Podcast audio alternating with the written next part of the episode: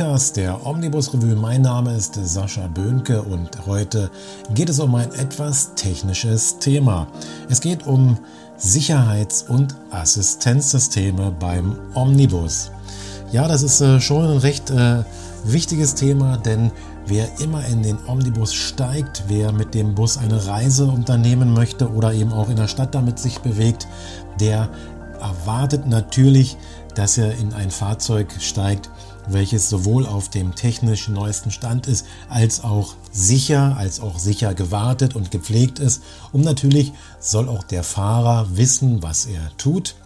Es geht also um eine gute Ausbildung, um gute Kenntnisse, natürlich auch der Straßenverkehrsordnung und nicht zuletzt, gerade wenn es auf Reisen geht, erwarten die Fahrgäste natürlich, dass der Fahrer auch ausgeruht, ausgeschlafen ist.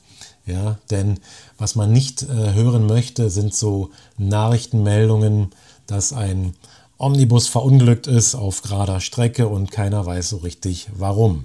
Ja, und da sind wir auch schon beim Thema Sicherheitssysteme. Das sind ja Dinge, die helfen sollen, Unfälle zu verhindern oder wenn sie denn sich nicht mehr verhindern lassen, die Unfallfolgen zu vermeiden. Und dazu zählen natürlich dann auch Assistenzsysteme. Das ist ein recht weites Feld und äh, darüber spreche ich heute mit Peter Schumacher.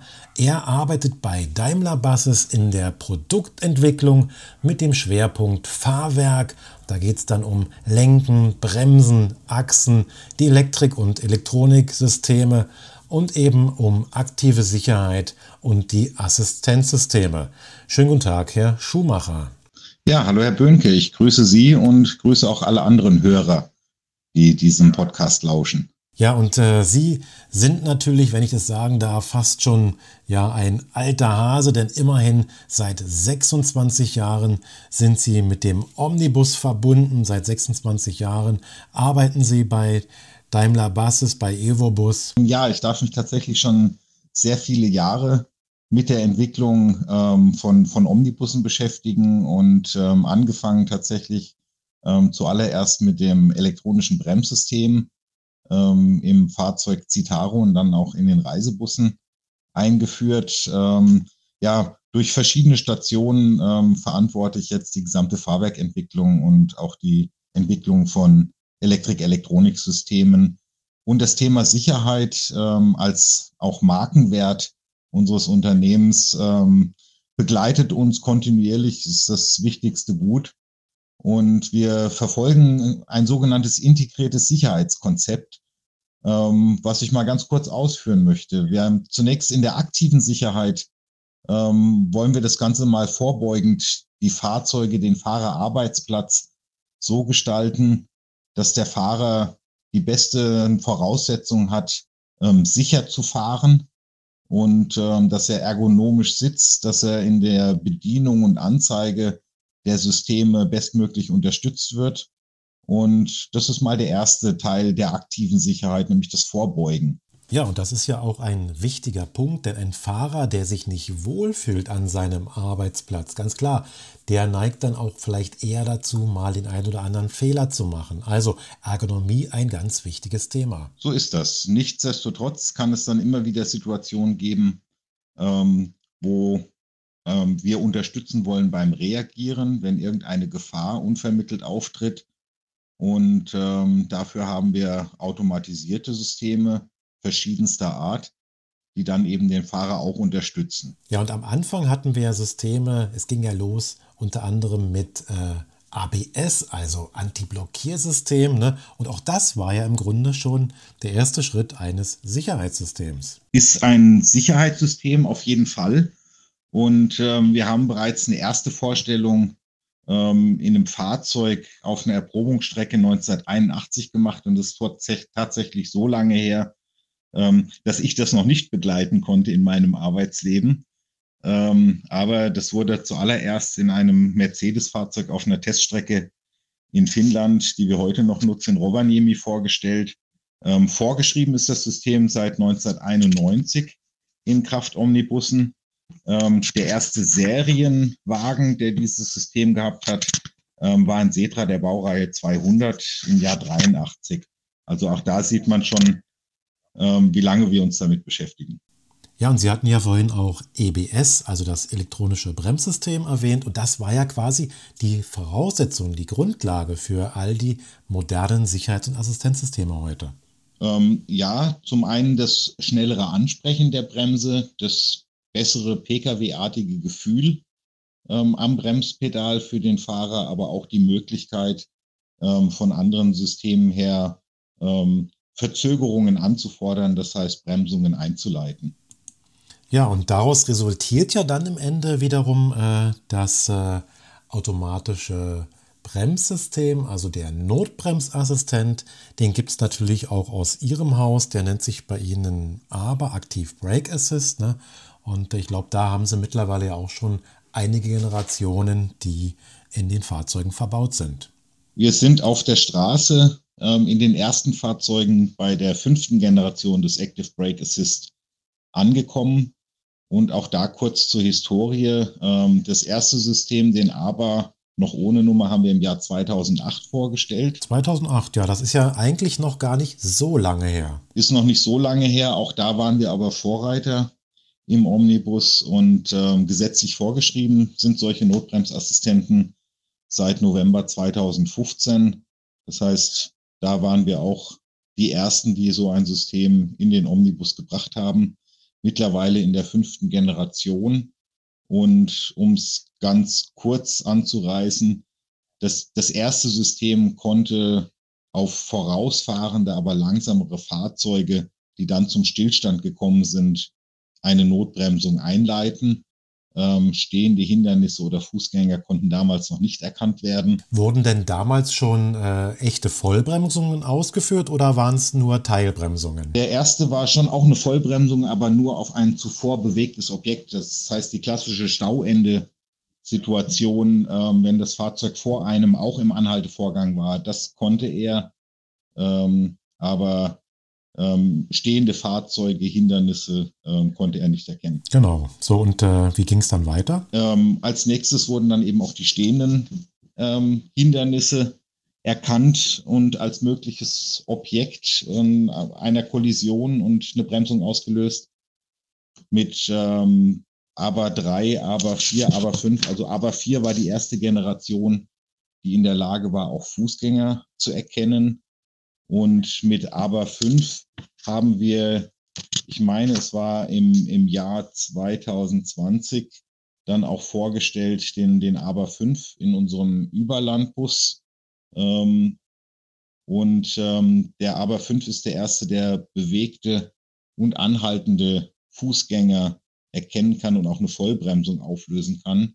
Und die erste Generation unserer Notbremsassistenten, die die Sensorfusion nutzt, das heißt, sowohl die Bilddaten der eingebauten Kamera als auch die Daten des Radarsensors miteinander verbindet, um möglichst zuverlässig ähm, diese Notbremsung auszulösen. Ja, und bei Fußgängern, dann äh, kann man ja eigentlich davon ausgehen, dass solche Systeme bei Ihnen auch im Stadtbus eingesetzt werden. Ähm, unseren Stadtbussen, dort ist es nicht gesetzlich vorgeschrieben, denn der Gesetzgeber schreibt dort auch gewisse ähm, Verzögerungswerte vor, die wir im Stadtbus ähm, nicht für sinnvoll halten. Wir haben trotzdem die Technologie genutzt und möglichst sinnvoll auch auf den Stadtverkehr übertragen, den sehr dynamischen Stadtverkehr mit sehr viel wechselnden Objekten, vielen Objekten aus verschiedenen Richtungen, Fußgängern. Wir nutzen die gleiche Technologie und ähm, leiten aber keine Vollbremsung ein, sondern ähm, leiten eine Bremsung ein bis zur maximal halben Verzögerungsmöglichkeit und bauen die Verzögerung so auf, dass die Fahrgäste auch eine gute Chance haben, sich festzuhalten und ähm, dass es nicht bei der Vermeidung eines möglichen Unfalls dann zu Stürzen im Fahrzeug kommt. Da wäre der Sache auch nicht gedient. Ja, und äh, das ist ja bei Ihnen wirklich sehr ja, clever gelöst. Ich durfte auch mal bei einer Demonstration dabei sein und man muss sich das einfach mal wie folgt vorstellen. Also wenn der Bus fährt, sagen wir mal mit Tempo 30 oder 40 und äh, die eine Situation tritt ein, in der der Fahrer nicht reagiert, obwohl er eigentlich müsste, dann beginnt natürlich sofort eine Warnkaskade, also Warnung erst optisch, dann akustisch und dann wird auch eine Bremsung äh, ausgeführt. Da ja auch viele Fahrgäste im Bus stehen, wird eigentlich äh, wird ja Folgendes gemacht bei ihnen: Es wird erst eine sogenannte, ja ich nenne es mal ähm, Achtungsbremse gesetzt, also ein ganz kurzer Bremsruck, äh, der reicht dann ja auch aus, damit die Fahrgäste sich automatisch intuitiv festhalten irgendwo. Dann ist für einen relativ sicheren Stand gesorgt und erst dann erfolgt ja die Teilbremsung. Ne? Das ist richtig dargestellt und es ist auch ein Lernschritt. Ähm, weil hier bei, bei Daimler Truck ähm, haben wir natürlich eine sehr gute Zusammenarbeit mit den Lkw-Kollegen ähm, dort auch ähm, gemeinsame Entwicklung und in einem Truck ähm, gab es das System schon kurz vor uns. Dort bremst man oder kann man anders bremsen, weil, in, weil nur der Fahrer ähm, in der Kabine ist und auch angeschnallt ist oder sein sollte, während wir im Omnibus immer damit rechnen müssen, dass einzelne Fahrgäste sich auch im Laufgang bewegen Richtung Toilette oder ähm, in dem Moment nicht angeschnallt sind.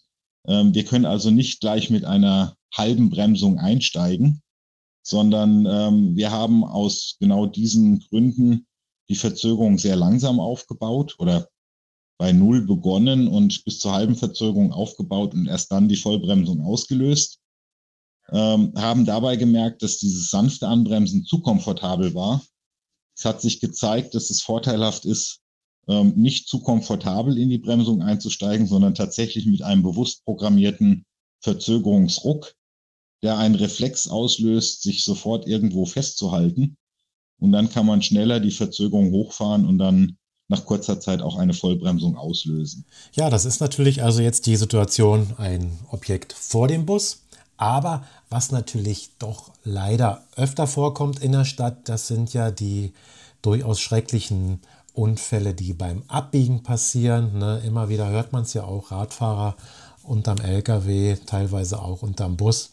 Und äh, da kommt es ja darauf an, sozusagen auch Systeme zu haben, die auch solche Situationen äh, erkennen können.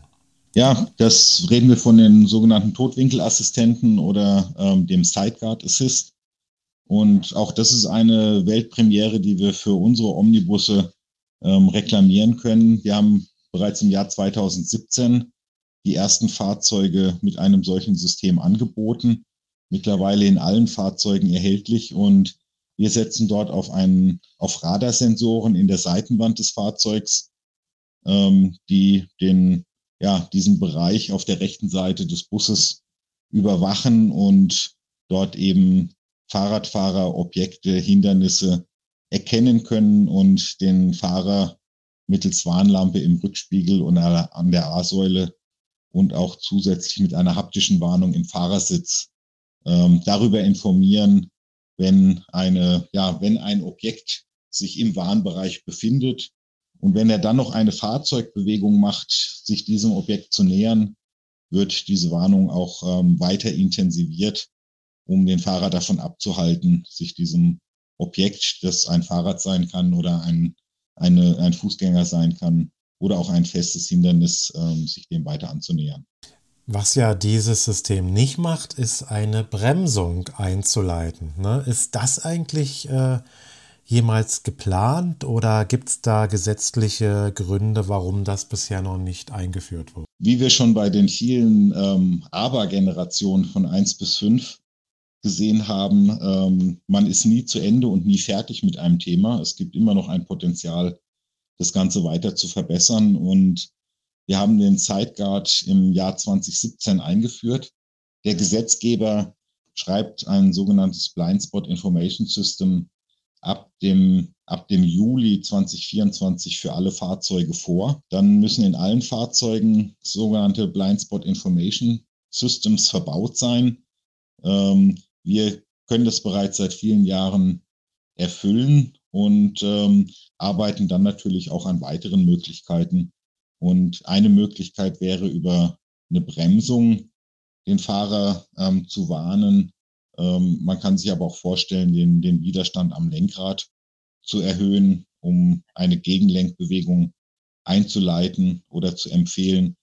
Ähm, am Ende bleibt der Fahrer immer verantwortlich, aber wir werden ihm entsprechende Hinweise so zukommen lassen, dass er bestmöglich unterstützt ist, um auch solche Gefahrensituationen zu meistern. Ja, und äh, in Ihrem Hause haben Sie ja noch äh, eine Erweiterung sozusagen ähm, obendrauf gelegt. Und zwar, wenn beispielsweise der Sidecard Assist in einem Reisebus eingesetzt wird und man äh, überschreitet eine bestimmte Geschwindigkeit, dann ändert sich ja das gesamte Profil und man hat sozusagen einen ja, äh, Spurwechselassistent. Ja, also das ist die, die Spurwechselassistenzfunktion und ähm, das heißt, dass das Ausscheren und ähm, zu schauen, dass der rückwärtige Verkehrsraum frei ist, bleibt zunächst voll in der Verantwortung des Fahrers. Aber zu wissen, wann man nach einem Überholvorgang wieder einscheren kann, ohne das überholte Fahrzeug ähm, dem zu knapp vor die Nase zu fahren, ist es tatsächlich eine sehr komfortable Funktion, dass ich während des Überholvorgangs sowohl im Spiegel als auch im Cockpit ein gelbes Warndreieck angezeigt bekomme. Und in dem Moment, wo das Warndreieck erlischt, ähm, bin ich mit ausreichendem Abstand vor dem überholten Fahrzeug, dass ich guten Gewissens wieder einscheren kann und ich bin selbst auch praktizierender Busfahrer, zumindest gelegentlich. Und das ist eine Funktion, die ich ähm, ausgesprochen gerne und intensiv nutze. Absolut. Vor allen Dingen, äh, wenn die Lichtsituation, wenn die Lichtstimmung entsprechend schlecht ist, also tiefstehende Sonne oder es ist Nacht und es ist auch noch Regen dazu und man überholt im dichten Kolonnenverkehr, beispielsweise Lkw oder kleine Pkw, dann ist ein solches System natürlich schon eine echte Hilfe. Neben der aktiven Sicherheit spielt natürlich auch die passive Sicherheit eine große Rolle. Also wie stabil ist denn so ein Omnibus überhaupt gebaut? Wie sicher ist der Fahrer und der Beifahrer im Falle eines Aufpralls und wie sicher sind denn auch die Fahrgäste? Äh, leider kommt es ja dann doch immer mal wieder vor, allen äh, Maßnahmen und Vorsichtsmaßnahmen zum Trotz. Äh, leider kommt es ja doch gelegentlich zum Unfall und es gibt auch äh, immer wieder Geschichten, wo ein Omnibus äh, sich überschlägt.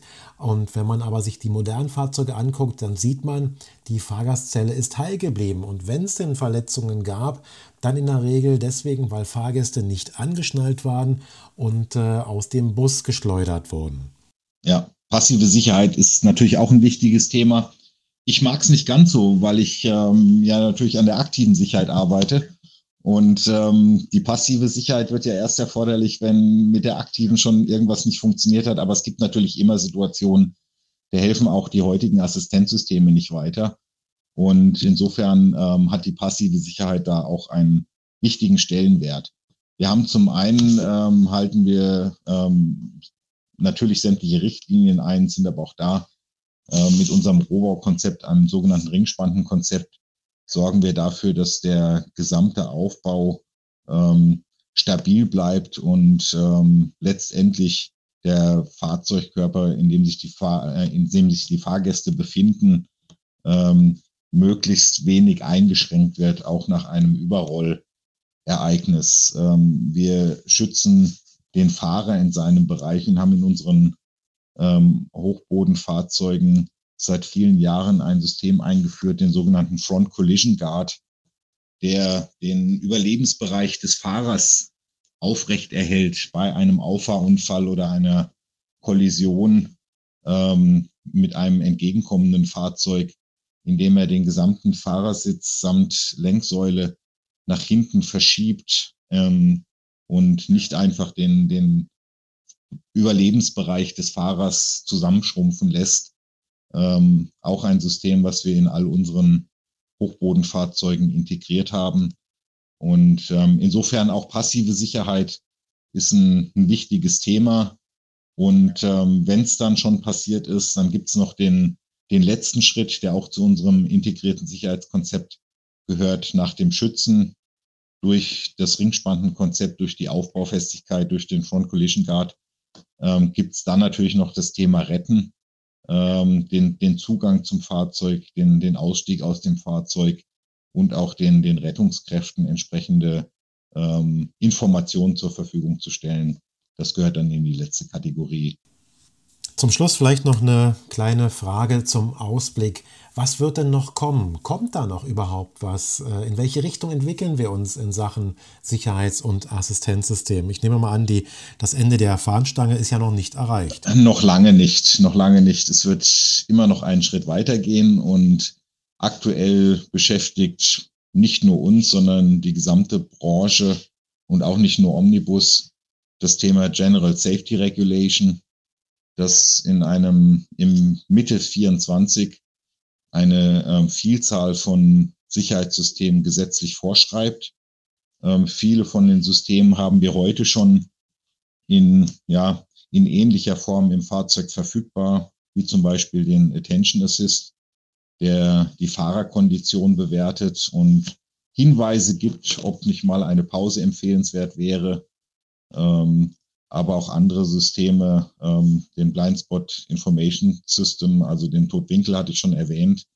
Es wird auch ein System geben, das den direkten Bereich vor dem Fahrzeug überwacht und warnt, wenn der Fahrer anfahren möchte und sich dort noch äh, Fußgänger oder Fahrradfahrer bewegen.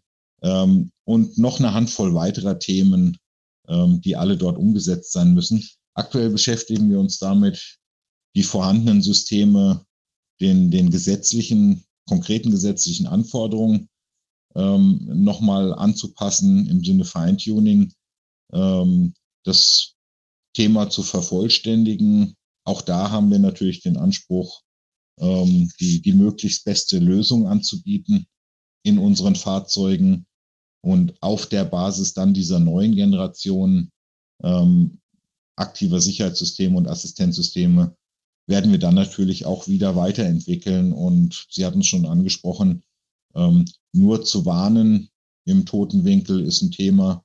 Man kann aber auch mehr tun. Aber das wird dann erst in den folgenden Jahren ähm, realisiert werden können. Momentan sind wir tatsächlich sehr konzentriert in der Vorbereitung auf die Einführung der General Safety Regulation. Ja, dann lassen wir uns doch mal überraschen, was da in Zukunft, äh, in naher, mittlerer oder ferner Zukunft auf uns alle zukommen wird. Es bleibt auf jeden Fall sehr spannend. Klar ist aber auch, der Fahrer und natürlich auch die Fahrerin, die werden mittel- und auch langfristig noch unverzichtbar bleiben. Natürlich gibt es das Thema autonomes Fahren und im, äh, ich sage mal, Kleinstbusbereich äh, im urbanen Raum wird auch das sicherlich äh, eine Rolle spielen und das sicherlich auch schon kurzfristig, aber absehbar und äh, was auch nennenswerte Gefäßgrößen angeht, da werden wir an den Fahrer nicht äh, vorbeikommen und äh, das zu verstehen und sie auch als ja wichtigsten äh, vollwertigen Partner an Bord zu begreifen und nicht etwa als Störfaktor, der technisch möglichst eliminiert werden soll. Ich glaube, das ist eine ganz wichtige Aufgabe für Politik und auch für die Entwicklung. Das denke ich, wobei natürlich ist das ähm, automatisierte Fahren ähm, ja gerade aus Sicht der, der Ingenieure und Techniker was Faszinierendes, eine Herausforderung, mit der wir uns grundsätzlich auch beschäftigen, aber ich bin vollkommen bei Ihnen, Herr Bönke, ähm, sich vorzustellen in einem Reisebus, in dem nicht vorne links eine Person sitzt, der man ja in gewisser Weise ähm, sich anvertraut, sondern sich dann nur ähm, einer Technik anvertraut, ist nicht nur eine technische Herausforderung, mit der wir uns selbstverständlich beschäftigen, sondern auch noch eine psychologische Herausforderung, für die Fahrgäste. Genau, zumal es ja, glaube ich, äh, keinen ja, Roboter oder Automaten geben wird, der dann im Hotel beispielsweise die Beschwerden der Fahrgäste bei, sagen wir mal, äh, unschönen Zimmern äh, entgegennimmt.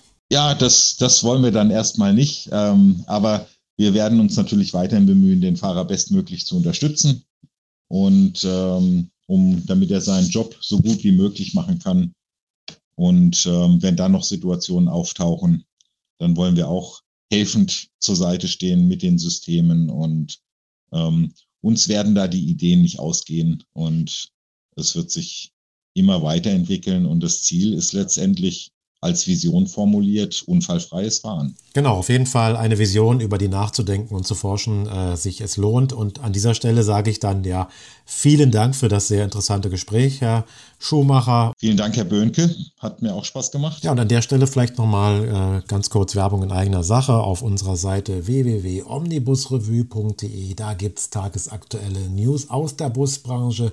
Und daneben haben wir aber eben auch noch online unseren Bewegtbildkanal Bus TV. Den finden Sie auf YouTube. Einfach mal kurz die Suche bemühen.